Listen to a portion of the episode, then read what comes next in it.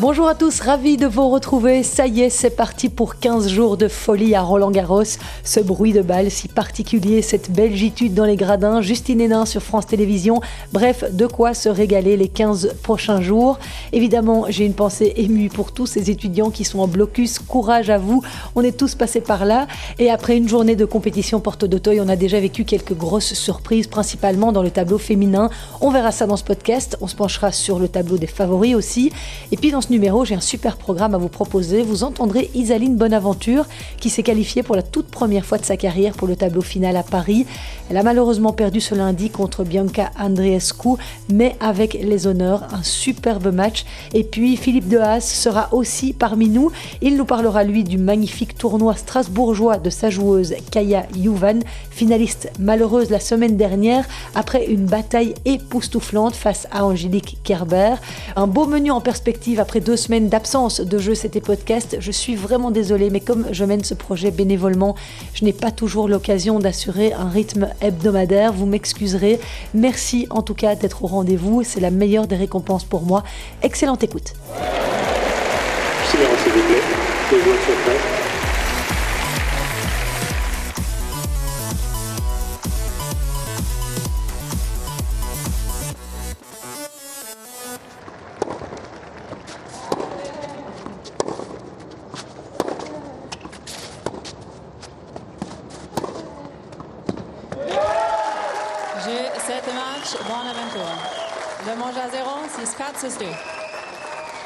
Des applaudissements, du noir, du jaune, du rouge dans les tribunes et un cri de joie, celui d'Isaline Bonaventure, très émue de s'être qualifiée pour la toute première fois en 10 ans de carrière pour le tableau final de Roland Garros.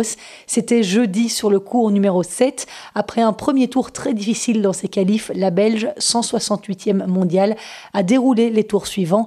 À 27 ans, elle a réalisé son rêve de petite fille. Elle m'a confié ses impressions vendredi au lendemain de cette qualification. C'est sûr que Roland Garros a toujours été le grand chelem euh, où je me suis en fait le moins bien sentie euh, bah, parce que aussi c'était euh, un peu plus de pression en tant que belge. C'est euh, le grand chelem ben, qui fait rêver je pense euh, tous les joueurs belges. On a toujours suivi ça depuis, euh, tout petit. Et, euh, c'est sûr que, que c'était un grand chelem qui me tenait à cœur. C'est celui où j'ai euh, toujours le moins bien joué. euh, donc euh, ça m'a fait super plaisir de me qualifier. Euh, donc voilà, je suis super heureuse. Je m'en sors très bien euh, au premier tour. Comme j'en ai beaucoup discuté avec mes coachs, euh, bah, j'aurais très bien pu euh, être à la maison euh, euh, mardi matin, enfin mardi soir. Euh, donc euh, c'est sûr que bah, j'étais hyper contente de, m'en être sortie, de m'être accrochée jusqu'à la fin. Et puis euh, bah, les deuxième et troisième tours ont été euh, un petit peu plus faciles. Je me suis bien sentie, même si euh, j'ai pas spécialement joué mon meilleur tennis. C'était quand même très positif.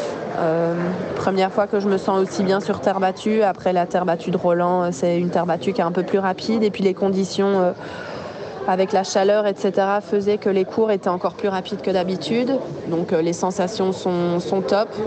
Je pense que de sortir des qualifs avec trois matchs dans les jambes, c'est c'est bénéfique pour, euh, pour la suite du tournoi. Euh, J'ai engrangé de la confiance, euh, j'ai pris mes marques ici à Roland et c'est pas le cas pour tout le monde. Donc je pense que c'est clairement un avantage. Et puis le fait d'avoir joué hier mon, mon dernier tour, ça me permet de, de me reposer aujourd'hui et de me repréparer euh, demain au mieux si, euh, si jamais je dois jouer dimanche. Et en atteignant le tableau final, est-ce que ton objectif est atteint ou est-ce que tu t'en es fixé un autre? Euh, L'objectif au départ c'était de se qualifier et maintenant bah, j'ai pas du tout envie de me mettre de limites, euh, j'ai pas du tout envie d'être satisfaite de cette qualif même si j'en suis très fière.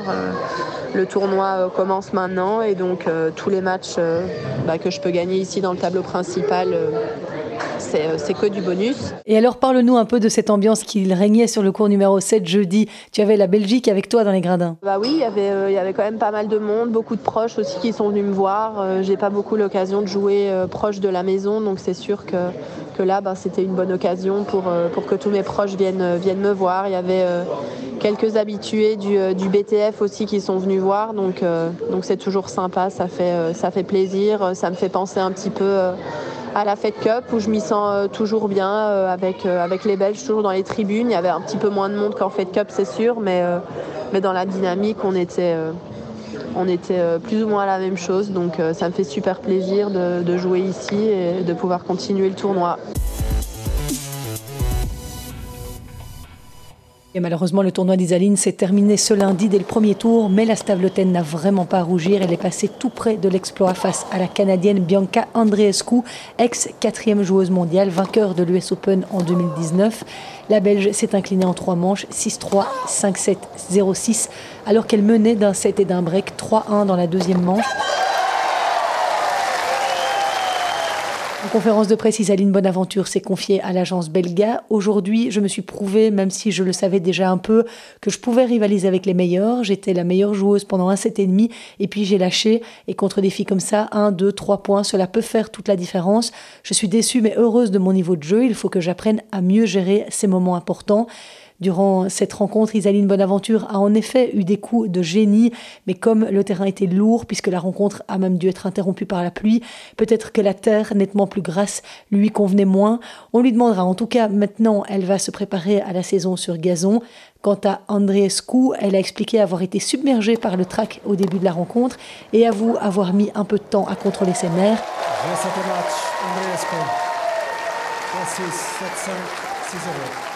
La Canadienne sera opposée à la Suissesse Belinda Bencic au prochain tour. Côté belge, toujours, Marina Zanevska a elle aussi échoué au premier tour de ce grand chelem parisien qu'elle retrouvait après six ans. Elle a été éliminée par la chinoise Qinwen Zheng, 3-6, 1-6. Zheng qui disputait à 19 ans son premier match dans le tableau final de Roland Garros.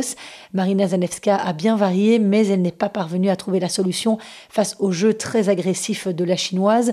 Au deuxième tour, Zheng pourrait retrouver Simona Alep, vainqueur à Paris en 2018 et désormais coachée par Patrick Moratoglou.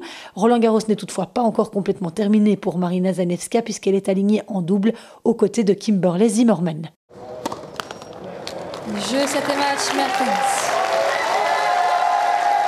Deux manches à 0, 6-3, 6 Il y a d'autres meilleures nouvelles concernant les Belges. Dimanche, Elise Mertens a tranquillement éliminé la 51e joueuse mondiale, la Roumaine Elena Gabriela Ruse. 6-3, 6-1, une bonne entrée en matière pour Elise Mertens, même si elle n'a pas encore retrouvé son meilleur niveau hein, et qu'elle ne s'est pas beaucoup préparée du tout sur terre battue. Elle avait dû abandonner à Istanbul fin avril lors de son premier tournoi sur terre battue. Elle a juste joué la semaine passée à Strasbourg où elle a été sortie en quart de finale. Sa prochaine adversaire, ce sera la Tchèque Marie Bouskova, 69e à la WTA. Elise Mertens est aussi alignée en double aux côtés de Kudermetova. Elles sont d'ailleurs deuxième tête de série et elles joueront Petra Martic et l'américaine Shelby Rogers au second tour. C'est passé aussi pour Alison Van Oudvank. Pour sa troisième participation à Roland Garros, la Belge a profité de l'abandon de l'américaine Anne Lee, blessée à l'épaule et qui menait pourtant 6-3, 3-2. Au tour suivant, un sacré morceau attend Alison Van Oudvank puisqu'elle jouera Coco Gauff, 18 ans et quart de finaliste à Paris l'an dernier. L'américaine a d'ailleurs déclaré ceci en conférence de presse. Alison est sur le circuit depuis longtemps, c'est une excellente joueuse. Elle est vraiment capable de sortir de grands coups. Je n'ai pas encore pensé au match, mais je vais le préparer avec mon coach. Grete Minen, elle, jouera son premier tour ce lundi soir. Elle sera opposée à un sacré morceau, elle aussi, Ekaterina Alexandrova, 31e joueuse mondiale. Chez les messieurs, David Goffin joue son premier tour mardi face à Iri Leeka, le tchèque qui l'a déjà battu en 2-7 au mois d'avril au Masters de Monte-Carlo. Il est le seul belge engagé dans le tableau du simple. Côté double, Sander Gilles et Joran Vliegen n'ont pas eu beaucoup de veine au tirage. Ils débuteront leur tournoi mardi contre la redoutable paire française Nicolas Mahut et Pierre Hugerbert, vainqueurs à Paris l'an passé. Côté français, on peut dire que la journée de dimanche a été assez dévastatrice chez les hommes comme chez les femmes, puisque sur les six Français engagés, un seul a réussi à se qualifier pour le deuxième tour, Grégoire Barrère, 209e joueur mondial, qui, poussé par son public, est venu à bout du japonais Taro Daniel, 104e joueur mondial, après une longue bataille en 5-7. Quentin Alice, lui, s'est incliné face à Johnny Isner, 6-7, 6-7, 6-7. Harmonitan face à Camila Osorio. Carole Monet, invitée par les organisateurs, s'est inclinée face à Mukova. Mladenovic a été sortie par la jeune Canadienne Leila Fernandez. Et puis Clara Burel a, elle, été sortie par l'une des favorites de cette édition, la grecque Maria Sakkari, demi-finaliste à Roland Garros l'an dernier et qui rêve toujours d'un premier titre en Grand Chelem. Dans le reste du tableau féminin, on a déjà vécu des surprises, de sacrées surprises dimanche, notamment avec l'élimination de la sixième joueuse mondiale, Ons Jabeur. Grosse, grosse déception. La Tunisienne est la récente vainqueur à Madrid et finaliste à Rome. Elle arrivait donc pleine de confiance à Paris et il y avait pas mal d'attentes par rapport à ses récents résultats, mais elle s'est laissée surprendre par la polonaise Magdalinette, 56e à la WTA, défaite 6-3, 5-7, 6-7. Magdalinette qui s'offre par la même occasion la troisième victoire de sa carrière sur une joueuse du top 10. Hans Jaber était évidemment extrêmement déçu de cette contre-performance. Uh, je suis un peu déçu parce que je m'attendais à aller loin dans ce tournoi, surtout vu comment ma saison sur terre battue a débuté. Mais bon, c'est le tennis, j'essaye de me focaliser sur le positif et je vais réfléchir beaucoup à ce match. L'autre grosse déception dans le tableau, c'est l'élimination de Garbine Muguruza, vainqueur à Paris en 2016, sortie par la coupeuse de tête Kaya Kanepi. C'était la dixième victoire de l'Estonienne sur une joueuse du top 10 dans un tournoi majeur. Et pourtant, Kanepi était menée d'un set par l'Espagnol, qui rencontre un début de saison décidément compliqué. C'est très difficile, mais au final, rien n'est jamais garanti. C'est pas parce que vous terminez très bien l'année que vous êtes assuré de jouer au même niveau l'année suivante. Il faut travailler, se battre pour y arriver, et on sait tous que chaque année est différente. Je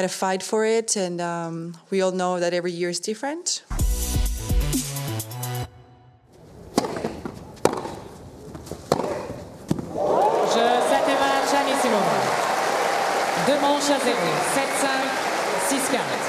Et puis ce lundi, la valse des stars continue. L'ex numéro 1 mondial Naomi Osaka a pris la porte d'entrée, éliminée par la jeune américaine de 20 ans Amanda Anisimova, défaite 5-7, 4-6.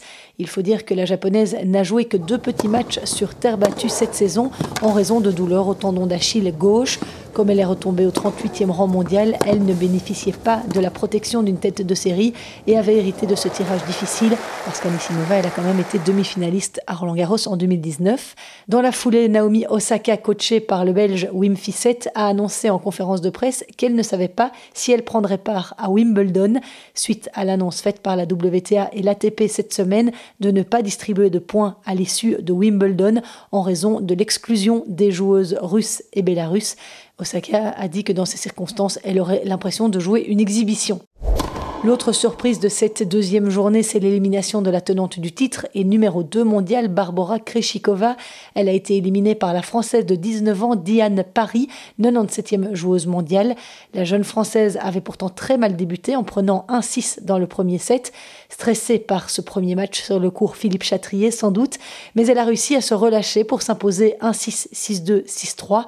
Après, ce n'est qu'une demi-surprise parce que Kreshikova est en manque total de repères après avoir été blessée au coude pendant de longs mois. La Tchèque n'avait d'ailleurs plus joué depuis son élimination en février, c'était à Doha. Alors il y a quand même d'autres grands noms qui ont réussi à se qualifier pour ce deuxième tour de Roland Garros. Ça passe pour Petra Kvitova, Victoria Azarenka dans la douleur et Sloane Stephens, finaliste à Roland Garros en 2018. Elle s'est qualifiée après avoir perdu le premier set contre Julie Nemeyer. Une belle victoire pour le moral de l'américaine puisqu'elle restait sur cinq défaites consécutives cette saison. Dans ce tableau féminin, qu'on se le dise, la grandissime favorite est évidemment Iga Swiatek.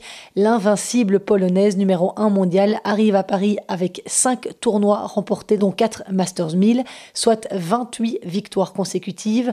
Après sa demi-finale à l'Australian Open, Swiatek est devenue en mars la plus jeune joueuse à remporter le Sunshine Double, c'est-à-dire Indian Wells et Miami, et la première joueuse aussi à remporter les trois premiers événements WTA 1000 de la saison. Une statistique qui en dit long. Elle n'a perdu qu'un seul set en neuf matchs depuis le début de la saison sur terre battue. En conférence de presse d'avant-tournoi à Paris, la jeune femme de 20 ans a toutefois expliqué qu'elle ne se fixait pas l'objectif d'atteindre une demi ou une finale à Roland Garros, qu'elle s'attendait à ce que cette série sans défaite prenne fin. Voilà un bon moyen de se retirer un petit peu de pression. Et justement, lors de cette conférence de presse d'avant-tournoi, on a assisté à une scène assez cocasse entre Hans Jaber et Iga Swiatek, qui sont très amis. Swiatek a interrompu l'interview l'interview de la Tunisienne pour récupérer sa bouteille d'eau en salle de presse. Jabber a alors plaisanté, dit Il me demande comment te battre, peux-tu leur répondre? Parce que moi je n'ai pas trouvé de réponse. Et Swiatek lui a répondu simplement Tu n'as qu'à mettre quelque chose dans ma bouteille. So they asked me how to beat you. Can you answer them? I mean, I couldn't find the answer. Obviously, drop shot didn't work, so let's see. Sorry. Voilà, ces moments sont tellement rares, autant vous en faire profiter. Alors, la première adversaire d'Iga Swiatek, c'était l'Ukrainienne Lesia Tsurenko, qu'elle a dominé de la tête et des épaules ce lundi 6-2, 6-0. Elle affrontera au prochain tour Alison Risk, l'américaine tombeuse de Diana Yastremska. À noter enfin que si la polonaise venait à gagner Roland Garros, elle égalerait la plus longue série de victoires consécutives du troisième millénaire, un record actuellement détenu par Venus Williams. Please take your seats quickly, ladies and gentlemen. Thank you. La question qui est évidemment sur toutes les lèvres est qui pourrait inquiéter Iga Swiatek Alors, c'est déjà raté pour Hans Jaber et pour Barbara Krejcikova, vainqueur l'an dernier. Moi, je mettrais une petite pièce sur Maria Sakkari, qui est physiquement redoutable. Et sur terre battue, on sait que ça peut jouer. Évidemment, elle a été un petit peu blessée et puis elle a connu un gros revers euh, au tournoi de Rome où elle a été éliminée en quart de finale face à Hans Jaber alors qu'elle avait tout pour gagner. Ça peut rester dans la tête psychologiquement. Paola Badoza aussi peut faire des dégâts, mais elle a manqué de constance depuis le début de la saison sur terre battue. Donc voilà, de toute façon, en 2022, absolument tout peut arriver dans le tennis féminin, très instable, puisqu'on a quand même vu huit gagnantes différentes à Roland Garros ces huit dernières années. Donc a priori, on ne se trompera pas en disant qu'Iga Swiatek est la grandissime favorite.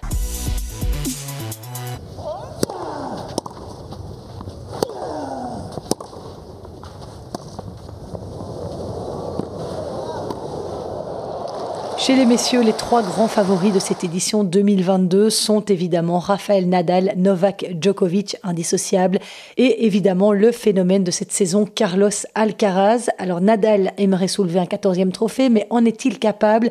On le dit depuis le début de la saison sur terre battue, tout dépendra de sa forme physique. Blessé au pied depuis mars, il a fait l'impasse sur Monte Carlo et Barcelone. À Rome, il a perdu en huitième de finale face à Denis Shapovalov, et il a surtout suscité l'inquiétude tant son pied l'a fait souffrir on a même craint pour sa présence porte d'Auteuil. Son bilan sur Terre cette saison n'est donc pas extraordinaire par rapport à ce à quoi il nous a habitués. Il compte seulement trois victoires contre Kekmanovic et David Goffin à Madrid, où il a été sorti en quart de finale par Alcaraz, et puis une victoire à Rome face à John Isner, avant cette défaite en huitième de finale face à Chapovalov. Donc beaucoup de points d'interrogation autour de l'état de forme de Rafa. En tout cas, au premier tour ce lundi, il a rassuré avec une victoire en 3-7 face à l'Australien Jordan Thompson. 6-2, 6-2, 6-2. À l'issue du match, il était en tout cas assez souriant au micro d'Alex Correggia. Uh, bonjour à tous.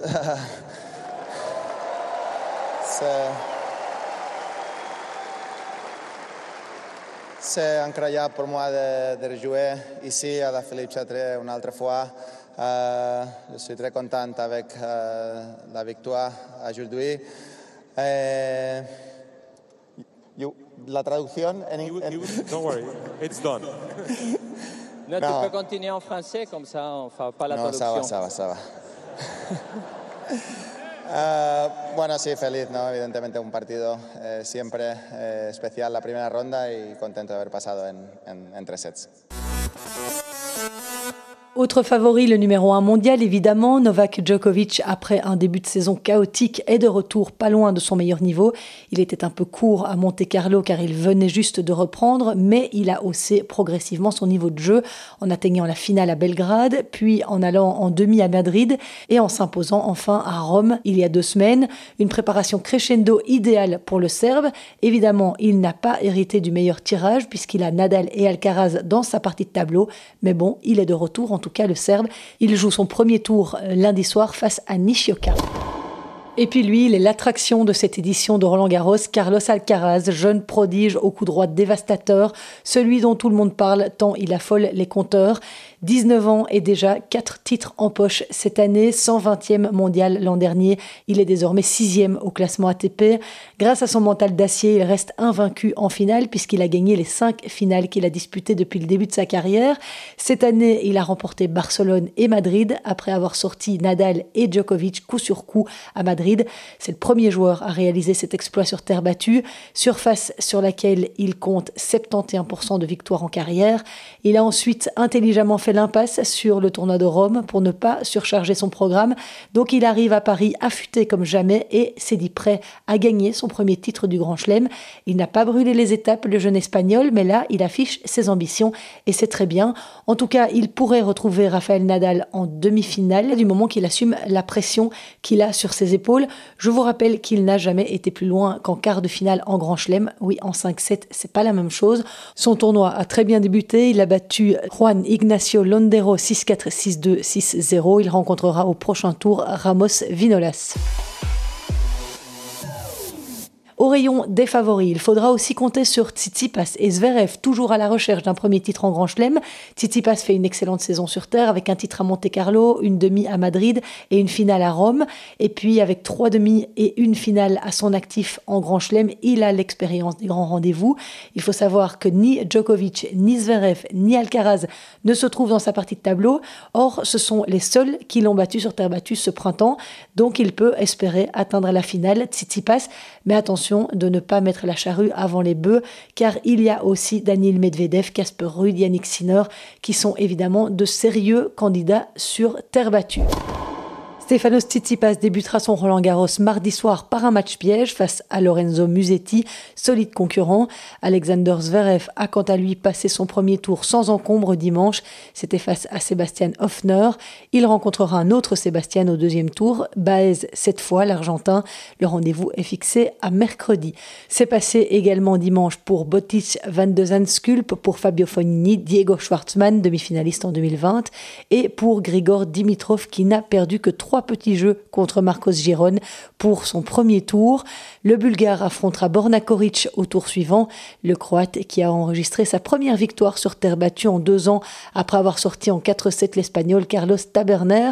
Une bonne chose pour le Croate absent du circuit la majeure partie de l'année dernière suite à un problème à l'épaule. Premier tour nettement moins évident pour Félix Auger-Aliassime. Le Canadien de 21 ans a passé plus de trois heures sur le cours pour se défaire du qualifié péruvien Varias. Victoire à l'arrache en 5-7. C'était la toute première victoire de Félix Auger-Aliassime sur la terre battue parisienne en trois participations. Et c'est aussi sa toute première remontada après avoir été mené de 7 à 0. Les semaines passent et se ressemblent en revanche pour Dominique Thiem, deux fois finaliste à Paris. L'Autrichien a mordu la poussière dimanche au premier tour face au Bolivien Hugo Delienne, 87e joueur mondial. Dominique Thiem qui a été écarté des cours de longs mois, je vous le rappelle, suite à une blessure au poignet. Il n'arrive pas à retrouver le chemin de la victoire ni la confiance. Avant d'arriver à Paris, il a joué six matchs et subi six défaites. On écoute l'Autrichien après ce nouveau revers. Ce n'était pas un bon match du tout, mais voilà, c'est comme ça. Je savais que ça prendrait du temps. Je sais que le niveau est extrêmement élevé chez tous les joueurs qui participent à ce tournoi, et je n'y suis pas encore. J'étais en train de travailler très dur pour y arriver, mais je n'ai pas eu assez de temps. Je dois juste l'accepter. Et Dominique Thiem qui a annoncé qu'il allait dorénavant jouer en challenger pour essayer justement de retrouver la confiance. Voilà ce que je pouvais vous dire à ce stade lundi après-midi sur ce tableau masculin à Roland Garros. Sinon, brièvement, à part Roland Garros, il y avait encore quelques tournois préparatoires la semaine passée sur les circuits ATP et WTA, et il y en a un sur lequel j'avais envie de m'attarder parce qu'une joueuse coachée par un Belge y a fait un magnifique parcours. Il s'agit de la Slovène Kaya Juvan, 81e joueuse mondiale, et coachée depuis plusieurs mois par Philippe Dehaze, co-directeur de l'école de tennis de Wavre. La jeune femme de 21 ans s'est inclinée en finale du tournoi de Strasbourg face à Angélique Kerber au bout d'une bataille absolument sensationnelle de plus de 3 heures. L'Allemande de 34 ans, 22e mondiale, a donc décroché un 14e titre, son premier depuis juin 2021.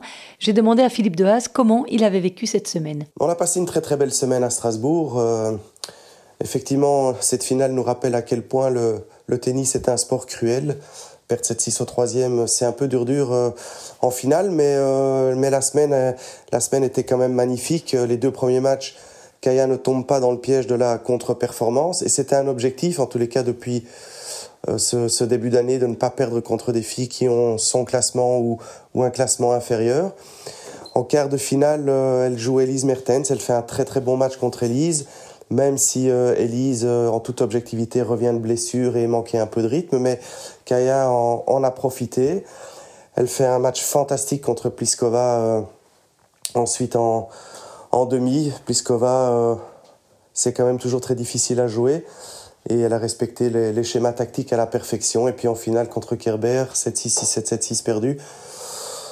C'était dur, dur, mais, euh, mais c'était une belle semaine où elle a montré en tous les cas sa force de caractère. Elle a fait preuve d'un courage euh, dont je n'imaginais pas la force. Euh, et c'est une, elle a montré des belles choses en tous les cas. Elle a passé un message à ses adversaires, c'est que elle commence tout doucement à, à faire partie de, du jeu. Quel superbe combat de plus de trois heures en finale. Elle était à deux points de s'adjuger ce premier titre WTA. Comment toi tu l'as vécu?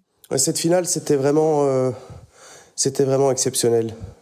Même avec le recul et, toute l'objectivité que je dois avoir, malgré la déception, c'était une finale avec euh, des rebondissements euh, vraiment incroyables et puis surtout une intensité des deux côtés qui était, qui était folle.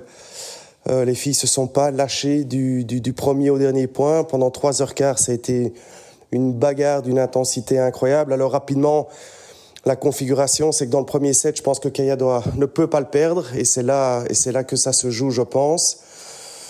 En menant 3-0, balle de 4-0, elle mène 5-2. Bon, elle perd le set là au tie-break. Euh, un peu, je vais pas dire un peu stupidement, mais en manquant peut-être d'autorité quand il aurait fallu terminer. Et après, euh, et après, elles se sont, euh, elles se sont vraiment euh, maltraitées pendant pendant deux heures et demie. Et c'était c'était magnifique. À un moment donné, moi, j'ai pris un peu du recul parce qu'en tant qu'entraîneur, on vit les points avec une intensité vraiment importante. Et à un moment donné, j'ai pris du recul et je me dis mais il faut, il faut juste que je profite du spectacle parce que c'était fantastique les deux se donnaient à fond, il y avait des points, des points fous et avec une opposition de style aussi, avec euh, Kaya qui doit, enfin qui, varie énormément et une Kerber qui essaie de prendre la balle très tôt et très à plat. Donc il y avait une opposition de style qui était aussi intéressante à voir. Donc voilà, tout le monde a profité, il y avait du spectacle. C'était, c'était une belle finale. Bien sûr, euh, on veut toujours la gagner. Bien sûr, c'est frustrant de, de ne pas remporter un titre WTA à, à deux points de, de, la victoire. Mais, mais c'est le tennis, c'est le sport. Et quand on, donne, on fait les choses avec autant de passion et autant, de, autant d'envie, il faut, il faut juste accepter que la pièce, de temps en temps, ne tombe pas du, du bon côté, tout simplement. Et donc de Strasbourg, vous enchaînez tout de suite sur Paris, où Kaya n'a pas forcément eu un super tirage. Euh, une qualifiée au premier tour, faudra rester vigilant évidemment, et puis après j'espère qu'elle elle va passer ce cap pour pouvoir jouer Badoza, qui est une des favorites. C'est pas un bon tirage, effectivement, mais euh, c'est à travers des matchs comme ça qu'elle va continuer à se construire, à accumuler de l'expérience et, et pouvoir, euh, je l'espère, d'ici euh, deux, années, se stabiliser et faire partie des, des 20 meilleurs joueurs du monde. En tous les cas, c'est l'objectif. Kaya Yuvan jouera donc son premier tour à Roland Garros mardi contre Oksana Selekmeteva. Dans les autres tournois de la semaine dernière, l'Italienne Martina Trevisan a remporté le premier titre WTA de sa carrière. C'était à Rabat, au Maroc. Elle s'est imposée facilement en finale, 6-2, 6-1, aux dépens de l'américaine Claire Liu. Cette jeune Californienne de 21 ans disputait elle aussi sa première finale WTA en carrière. Elle avait gagné la semaine précédente le trophée Lagardère, un WTA 125, c'est-à-dire l'équivalent d'un tournoi challenger chez les messieurs. Et chez les messieurs, justement, à Genève, Casper Ruud a dû puiser loin dans ses pour conserver son titre. Le Norvégien s'est imposé en 3 heures face à Joao Souza, le Portugais. Une victoire 7-6, 4-6, 7-6. Il s'agit du huitième titre ATP pour Casper Ruud, le septième sur terre battue. Il faudrait garder un œil d'ailleurs sur ce jeune homme à Paris. Il jouera mardi contre Joe Wilfried Tsonga qui fait, je vous le rappelle, ses adieux à la compétition. Un autre tournoi ATP 250 se déroulait à Lyon la semaine dernière. Il a été remporté par Cameron Norrie, qui était la tête de série numéro 1. Le Britannique s'est imposé en finale contre un autre gaucher, Alex Molkan. Victoire 6-3, 6-7, 6-1. Le Slovaque qui perd pour la troisième fois en finale sur le circuit. Par contre, un quatrième titre ATP et une belle revanche pour Cameron Norrie, qui avait été battu par le grec Stefanos Tsitsipas en finale de ce tournoi de Lyon l'an dernier. Et notez que Cameron Norrie a battu au premier tour de Roland Garros le français Manuel Guinard, qui s'était illustré justement à Lyon en sortant des qualifications avant de perdre en quart de finale face à Holger Rune. Et puis avant de vous quitter, cette bonne nouvelle tombée cette semaine sur les réseaux sociaux, Gaël, mon fils et Elina Svitolina attendent un bébé. Le français et l'ukrainienne l'ont annoncé sur leur compte Instagram. Le couple attend une petite fille pour le mois d'octobre. Les deux tourtereaux s'étaient mariés en juillet dernier après une rupture de quelques mois en début d'année 2021. Voilà, c'est ici que je referme ce podcast. Merci beaucoup d'avoir été au rendez-vous. J'espère que vos interclubs se passent bien, que vous êtes qualifiés pour les phases finales ou pas. N'hésitez pas à venir me retrouver sur les réseaux sociaux pour parler de Roland Garros, Facebook, Instagram, Twitter, je, cette podcast. On se retrouvera la semaine prochaine pour débriefer cette première semaine de Roland Garros. D'ici là, portez-vous bien. Bon courage à tous les étudiants qui sont en blocus. Ciao